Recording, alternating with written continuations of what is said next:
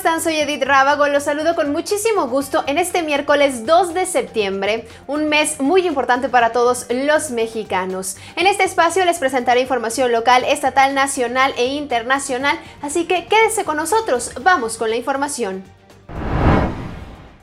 Elementos de la Agencia de Investigación Criminal detuvieron en la región Laja Bajío a un hombre identificado como Jesús alias El Chinola, quien cuenta con amplia trayectoria criminal en el denominado Cártel de Santa Rosa de Lima.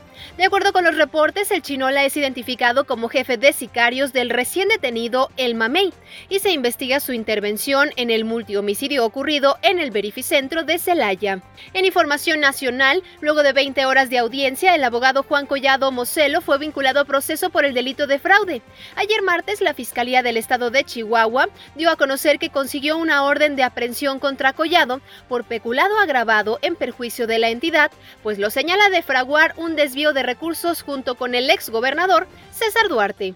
Al acusar que están buscando censurarlo, el presidente Andrés Manuel López Obrador adelantó que presentará una queja ante el Tribunal Electoral del Poder Judicial de la Federación por la decisión del INE de ordenar bajar uno de sus spots donde menciona al Papa Francisco, pues aseguró que el religioso es también jefe de Estado.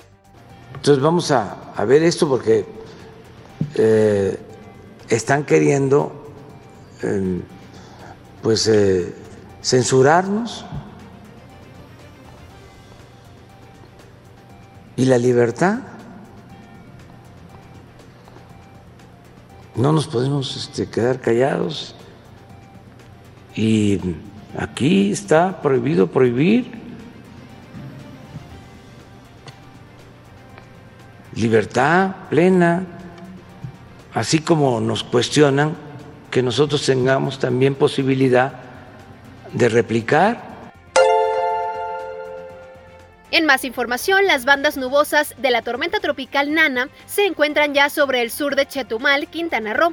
Así lo advirtió a través de un comunicado Protección Civil Estatal que instó a la población a mantenerse al tanto de las actualizaciones. De acuerdo con la Conagua, el fenómeno originará lluvias puntuales torrenciales en Chiapas, lluvias muy fuertes a puntuales intensas en Tabasco, Campeche, Yucatán y Quintana Roo.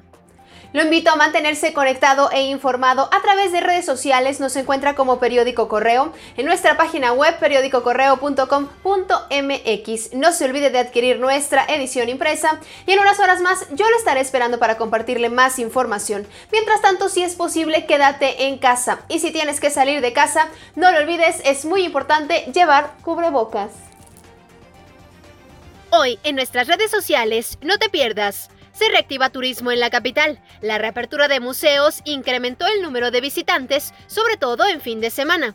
Y Neymar da positivo a COVID-19 junto a Paredes y Di María.